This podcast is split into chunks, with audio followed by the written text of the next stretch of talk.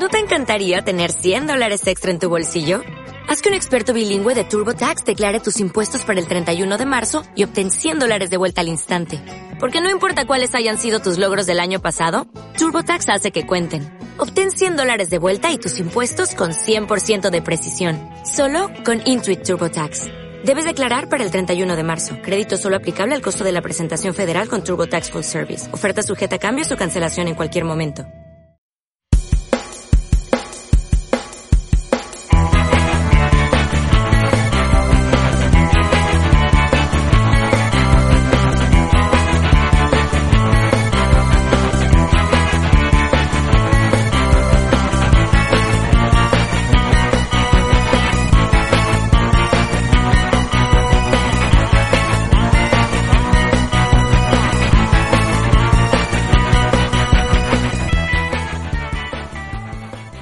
Clara. Y entre otras muchas cosas, desmadrada de una niña de tres años. Noelia. Y entre otras muchas cosas, desmadrada de un niño de dos años.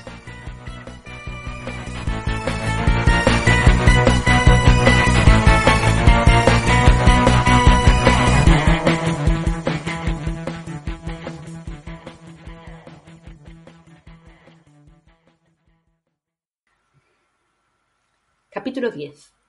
La pureza del placer materno. Un gozo celestial. Seamos seres que desean, que comen, que bailan, que gozan, seres que se mueven, cuerpos que se cuidan, seres que repiten segundo plato y piden postre, seres que se tocan y que quieren tocar. Seamos críticas, siempre, pero también disfrutonas. Ana Requena Aguilar. Hola Clara, ¿cómo estás? Hola Noé, muy bien. ¿Y tú? Bien, quería saber cómo va el proceso de destete. Bueno, te puedo decir que le hemos puesto punto y final a este proceso de tres años, así que estoy muy contenta, muy contenta. Sin embargo, hay algunos peros que te quiero comentar. Y es que me di cuenta al dejar eh, de dar la teta que había perdido sensibilidad en el pezón, ¿no? O sea, como que ya no era para mí una zona erógena como lo había sido antes de, lactar. Y no sé, me quedé pensando en todas las cosas, a las renuncias que hacemos en cuanto a la sexualidad a la hora de ser madres. Y también pregunto si, si va a volver, ¿no? Si va a volver esa sensibilidad. Así que aquí dejo la pregunta abierta. Si alguien tiene respuesta, por favor, eh, me encantaría conocerla. Pero más allá de eso, eh, está esa reflexión, ¿no? ¿Cómo lo ves tú? Fua, me parece muy fuerte esto que cuentas, porque además, claro, eh, el, pezón, ¿no? Los senos son una zona súper erógena, como perder la sensibilidad en una zona que ha estado, claro, tan expuesta estos tres años, tan sobreestimulada, es, es, nunca me hubiese imaginado que podría pasar. Así que me parece increíble y ya me preparo, porque bueno, cada cuerpo es distinto, ¿no? Pero ya me preparo para lo que puede venir.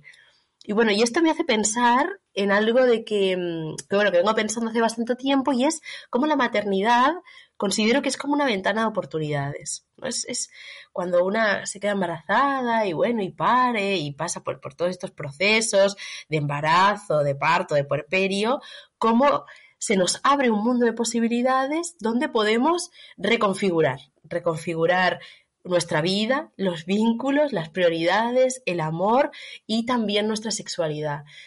Entonces, si estamos dispuestas a, atravesar todo eso, que al principio, bueno, es, doloroso, ¿cómo se abre, bueno, eso, un, un mundo de posibilidades, ¿no? La, vida nos presenta eh, con, toda esta experiencia tan, tan fuerte como es eh, la crianza y, demás, eh, ¿cómo puedes reconfigurar todo en tu vida? Te veo muy optimista, dándole, dándole, por, o sea, desde esa visión de eh, oportunidad, ¿no? Una ventana de oportunidad. Sin embargo, entiendo que, y ya que estamos eh, en esta situación, ya estamos en el fregado, pues es verdad que no nos queda otra que, que darle, darle una, una, vuelta de tuerca, ¿no? Porque eh, si no, realmente eh, la pérdida de tiempo personal que implica la pérdida de, de propia, de la autonomía de tu cuerpo, la, pre, la pérdida de intimidad con tu pareja o de, momentos de conexión, de tranquilidad, etcétera, etcétera, la pérdida de sueño, o sea, son toda una serie de cosas que eh, van en contra, o sea, ¿no? Como son enemigos de la sexualidad. O sea, serían como todos enemigos ahí juntos. Y tú, sin embargo, le puedes poner poesía y le dices, sin embargo, podemos darle una vuelta. Eh, compártenos alguna reflexión al respecto, por ejemplo. ¿Cómo has resignificado tú algún aspecto de estos? Bueno, bueno, yo ya he compartido, claro, en capítulos anteriores que mi puerperio fue espantoso, horrible, catastrófico, ¿no? Entonces, claro, yo después de haber pasado por esa experiencia horrible, todo me parece maravilloso. claro. Entonces, bueno, ahora, ¿no? En estos dos años y medio ya mi, echo la vista atrás y digo, ah, bueno, es que todo eran oportunidades, ¿no? Y, bien que por ahí, porque, bueno, crecimos, se, bueno, se, se, reconfiguró el vínculo de pareja, el vínculo de la familia, eh, todo son oportunidades, ¿no? Entonces, en esto que tú me dices, tira un ejemplo, bueno, por ejemplo, pienso en, y porque estamos hablando del placer, eh, pienso en el placer que siento, o sobre todo cuando sentía, y es una cosa que, ay, me da muchísima pena no, no sentirlo, porque era una cosa que me atravesaba todo el cuerpo y era oler a Unai cuando recién nació. Eso es una sensación de placer tan absoluto que no se puede expresar. No hay una cosa igual en el mundo que oler a tu, a tu cachorro cuando acaba de nacer. Ese olor, qué cosa tan maravillosa. que se les va yendo con la, con la edad, ¿no? Como que se van perdiendo eso de bebé, ese olor de bebé que si lo pusieran en un frasco y lo vendieran, yo creo que sería un éxito total. Tal cual. O, por ejemplo, eh, agarrarse de la mano en esos momentos tan duros de puerperio, de lactancia, que duele, que todo eh, se parece que, el mundo es una catástrofe. Bueno, e, ese, esa tomada de mano, esas caricias, un abrazo, un abrazo de bueno, nos sostenemos entre nosotros y ya en el caso de que hay otra persona que estás con, la que estás mm. eh, compartiendo la crianza, ¿no? Te abrazas a esa persona y bueno, eh, por un momento no sostenemos la otra vida, sino que nos sostenemos nosotros dos. E, esas cosas me parece que es, bueno, eh, resignificar el placer y, y mover la mirada de la sexualidad a otras prácticas otras dimensiones. Porque como tú dices, ¿no? Si vamos a la práctica que entendemos de forma convencional como un encuentro sexual, está todo en contra, todo en contra, es imposible el encuentro. Sí, sí, yo en eso que decías, ¿no? Pensaba también en la mirada, ¿no? En cómo esa mirada de, de complicidad, ¿no? De entender, entender el contexto, entender la situación, entender el cansancio, ¿no? Como, como esa mirada cómplice que puedes tener con tu, pareja si la tienes, pero también a mí me pasa con otras madres, ¿no? O sea, desde que lo soy me, genera una empatía, pero fuertísima, eh, cuando otra madre me cuenta su situación, ¿no? Hoy justamente en el parque, bueno, eh, una, madre también de la guardería de, mi hija eh, me contó también su situación, ¿no? De totalmente desbordada, por la vida, ¿no? Por las cosas, o sea, nada extraordinario, sino la vida misma que desborda y, y, cómo pude empatizar, ¿no? Yo, con, bueno, pude decir algunas palabras de aliento, pero esa mirada, ese reconocimiento en el otro, que es, vale, es que la cosa está compleja y sin embargo la surfeamos y a veces incluso encontramos pequeños momentos de placer, ¿no? En esos, eh, en ese caos, en esa marabunta de cosas que, que, que nos sobrellevan, ¿no? Sí, qué bonito, esa mirada cómplice con las otras mujeres, ¿no? Con las otras madres, eso es muy bonito. Eso es algo muy único. Creo que, que claro, como yo veo la, maternidad como una, como un shock, ¿no? Como una crisis ahí. ¿eh? Sería como, eh, lo equipararía con tener, no sé, un accidente, por ejemplo, tácate. Entonces puedes como tener esa empatía con otra persona que ha pasado por lo mismo, ¿no? Ay, vi la luz. Bueno, yo también, ¿sabes? Y... Estamos muy, muy dramáticas, ¿eh? Pero sí, sí. Y, eh, ojo, ojo, y existe la luz, ¿eh? Está, está ahí al final del túnel, ¿eh? Está. Solo tienes que encontrar otra persona con la que poder hacer esa mirada cómplice y dices, vale, va por ahí. Ahí está, ahí está. Y eso me hace pensar en unas reflexiones muy interesantes que, hace eh, Sonia Encinas, justamente sobre esto, ¿no? O sea, a veces a la mujer eh, bueno, hay como una dualidad en la mujer. Vamos a empezar por ahí. Vamos a empezar por esa, esa mujer embarazada o esa mujer madre. ¿Qué atributos le, daríamos eh, socialmente, Noé? ¿Qué, etiquetas le pondríamos? Pues mira, yo veo que hay, sería una dualidad. Por un lado, la mujer embarazada es esa mujer, digamos, como ya que está usada, ¿no? Ya alguien entró en ella y ya no es eh, pura y casta, pero a su vez hay como otra, otra imagen totalmente opuesta, que es la imagen de la Virgen María, como una cosa de, bueno, de ángel, celestial, una mujer eh, eh, buena, que cría, que está entregada a la vida de los demás. Entonces, como que, creo que las mujeres embarazadas eh, eh, vamos entre esas dos imágenes, ¿no? De, imaginario social, entre la puta y la virgen. Total, sí, falta la coronilla, ¿no? A veces como eh, de, la, de, la, de, la, de los santos, de las santas, ahí como totalmente, sí. Y me venía ahora que me contas esto, una imagen de una, de una madre embarazada fumando, ¿no? Que sería como, la, como el antítesis de, de, esa imagen, ¿no? Como alguien que está eh, supuestamente tocado por los, dioses, las diosas o quien sea, eh, algo divino, y está haciendo algo pues bien macarra, ¿no? O sea, bien así como punky, eh, más allá de lo que le puede afectar a la criatura, ¿no? Obviamente no estoy alentando aquí a, fumar, ¿no? Pero sí como esa imagen de, de romper el estereotipo, ¿no? Bueno, y en, esas etiquetas, ¿no? Esas etiquetas que, se van poniendo, hoy en día eh, esa madre no solo tiene que ser súper generosa y súper eh, entregada en esa tarea maternal, sino que eso ya hemos hablado en otros capítulos, no los vamos a repetir, pero tiene como muchas, muchas eh, expectativas, ¿no? Laborales, de pareja, bla, bla, Y una de ellas es que su sexualidad compartida eh, después de la cuarentena casi que tiene que volver más o menos al mismo ritmo, ¿no? Al mismo nivel, frecuencia, intensidad, bla, bla, bla. Y eso evidentemente genera muchos problemas.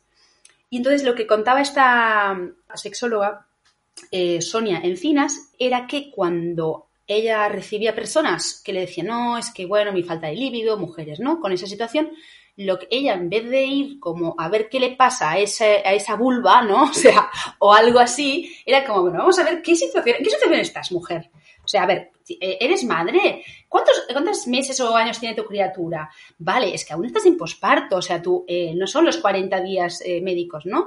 Esto dura mucho más. Y además es que probablemente estás estresada porque no hay corresponsabilidad eh, en tu casa y tienes que hacer todas las tareas de la casa o gran parte, tienes la carga mental, nadie te ayuda con la criatura, te desborda. no tienes tiempo para ducharte sola. O sea, eh, a ver, ¿en qué universo de todo esto cabe que tú cada día o cada, yo qué sé, el tiempo que cada cual le parezca, tengas ganas de tener un encuentro sexual ahí, leona, grrr. Bueno, a ver, ¿no? Entonces, cuando apartas la mirada y ves todo el conjunto de las cosas que le pasan a esta mujer, pues hombre, claro, es que lo que quiere esta señora es o echarse a dormir o echarse una ducha, ¿no? Sí, me parece que has tocado un tema que es súper interesante y es el tema de la cuarentena. Es un, tema tan odioso, tan horrible como el de la cuarentena, ¿no? Y yo me acuerdo que estando embarazada había como una cuestión ahí en el aire de, ay, la cuarentena, se viene la cuarentena, que esta, esa cosa de, pacto también masculino de, bueno, ahora tienes que aguantar 40 días sin hacer nada, pero después, eh, o sea, espero que puedas aguantar esos 40 días que después ya va a volver toda la normalidad. Todo espantoso, no hay por dónde agarrar. ¿No? que me río para no llorar, sí. Claro, y, bueno, y nosotras, obviamente, por favor, estamos súper a favor de romper el pacto masculino de estas tonterías, ¿no? Pero si entramos en, en, este aspecto particular es, bueno, ¿qué imagen tengo yo de la sexualidad para pensar que en esos 40 días no va a haber nada y luego vamos, va a volver toda la normalidad? Bueno, estamos hablando, obviamente, de una sexualidad coitocéntrica donde el placer simplemente pasa por ese encuentro sexual a partir del coito y se dejan afuera un montón de otras variables, bueno, estas que tú estás planteando, ¿no? Que son las variables sociales del entorno, emocionales que nos componen y luego también otras exploraciones sexuales, ¿no? Entonces, por eso también eh, esto que, que hablábamos al principio de ver la maternidad y hacer esta lectura de como una oportunidad de decir, bueno, ¿qué tipo de sexualidad estoy teniendo? ¿Y qué tipo de sexualidad quiero tener? ¿Quiero tener una sexualidad acotada, coitocéntrica, donde el placer pase simplemente por mis genitales? ¿O estoy dispuesto, dispuesta a abrir e-, esa, esa ventana, esa mirada y poder encontrarme con la otra persona o conmigo misma desde otro lugar? Capaz que más amoroso, también como más Sí, desde una mirada más compasiva, con, conmigo, con mi, con mi, propio cuerpo, con la otra persona. Me parece que, que puede ser eso, que la cuarentena también y, todos estos conflictos que nos trae la sexualidad y la maternidad eh, en los primeros meses, bueno, y, capaz que los, los siguientes años nos puede traer esto, otras miradas. Me parece un temazo, un temazo y, y también pensaba en eso, ¿no? De, o sea, como mujeres, eh, la sociedad patriarcal en la, que, en la que vivimos nos constriñe constantemente nuestra sexualidad, ¿no? O sea, ya desde muy pequeñas, pues la expresión, cómo nos vestimos, eh, qué decimos, cómo nos eh, movemos, en fin, tenemos que ir con cuidado porque, ¿no? el miedo está siempre presente, miedo a la agresión, miedo a, en fin, a todas las cosas que te pueden pasar, ¿no?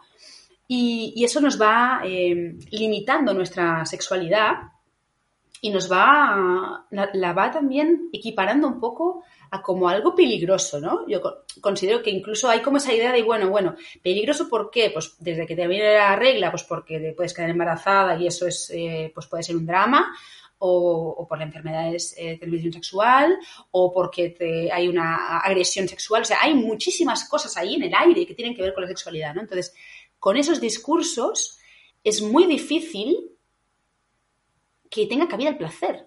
O sea, es como antagónico, ¿no? Esos discursos con el placer.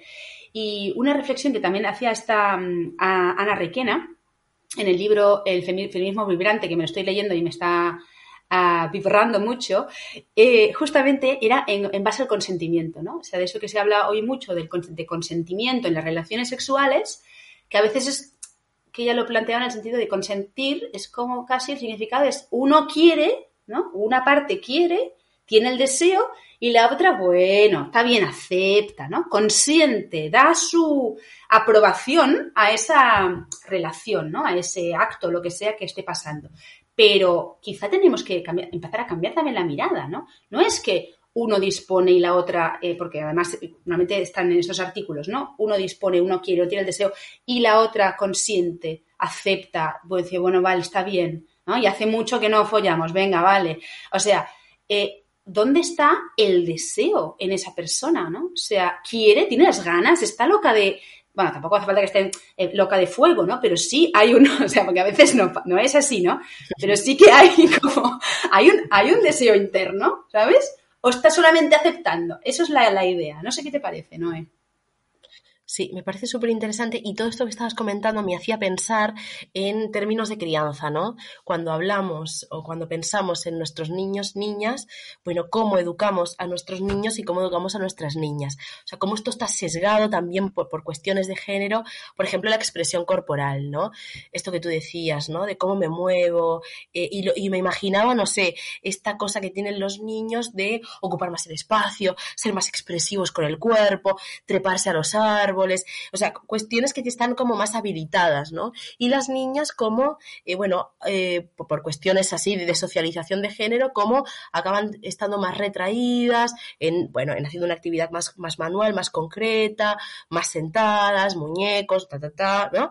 Entonces, esto también es una expresión de la sexualidad, porque en tanto yo me siento eh, libre para poder expresarme, mover mi cuerpo, puedo, puedo sentir otras emociones, mi, cuerpo vibra de forma distinta, ¿no? Entonces, ¿qué, ¿qué, qué, acompañamiento damos a estas nuevas, a estas criaturas, a estas nuevas generaciones, a estos nuevos cuerpecitos que, que van experimentando y sintiendo su sexualidad?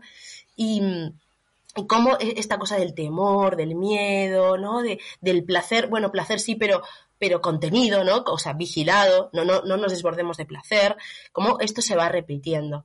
Entonces pienso en muchas, en, mujeres que me, que me, he cruzado o que comparto en mi vida, donde realmente es, es un tema el, no sentir deseo. Es, es, algo común en muchas mujeres, no, no sentirlo, no sentirlo o sentirlo en, en menor grado. Entonces, bueno, esto que, que, tiene unos efectos concretos en la vida de estas mujeres ahora adultas, hubo una crianza atrás y hay todo un contexto sociocultural que también, bueno, construye ese deseo. El deseo no es algo interno que, que nace de mí y ya está. Hay una parte que sí, pero hay otras que tienen que ver, que están regidas por otras normas sociales y que, se y que corresponden a cómo siente deseo un niño, cómo siente deseo una niña. ¿No? Entonces, poder problematizar esto y poder eh, acompañar en el desarrollo de la sexualidad de nuestras criaturas, para que pueda ser libre, para que pueda ser feliz, para que pueda ser placentero o no, o que, que podamos identificar aquellas cosas que no lo son y poder poner límites, eso me parece fundamental.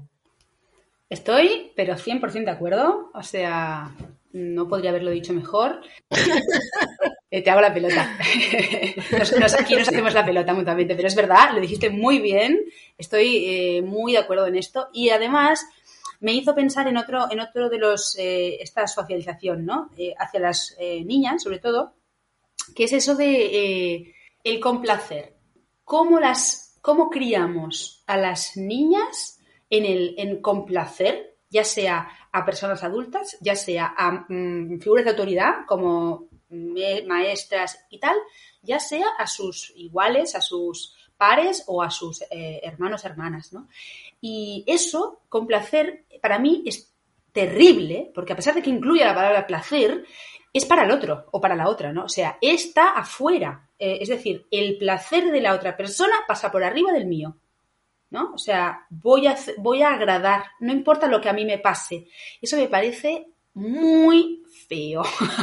me, parece muy, terrible. O sea, me parece que estás como matando en esa criaturita, ¿sabes? Su propia voz interna que al final es la que nos ayuda a guiarnos en ese placer, ¿no? Lo que nos va a acompañar toda la vida para decirnos si eso nos gusta y dónde está, ¿no? Pero hay que tener alguna vocecita para ir siguiendo, ¿no? O sea, si tú la tienes anulada, si tú no, no, no, no hay nadie dentro que te diga por dónde empezar a buscar ese placer, dónde está la fantasía, dónde está eso que sabes que te erotiza, ¿no? O sea, ese conocimiento de tu cuerpo o eso de tu propio deseo, eso es terrible, ¿no? Entonces, eso y lo hacemos. Y, por contra, yo creo, eh, en los varones, quizá lo que se hace es alentar más esa rebeldía, ¿no? Es esa, esa propia decisión que se ve como algo positivo, como líder, como rebelde, porque en realidad está destinado a gobernar el mundo.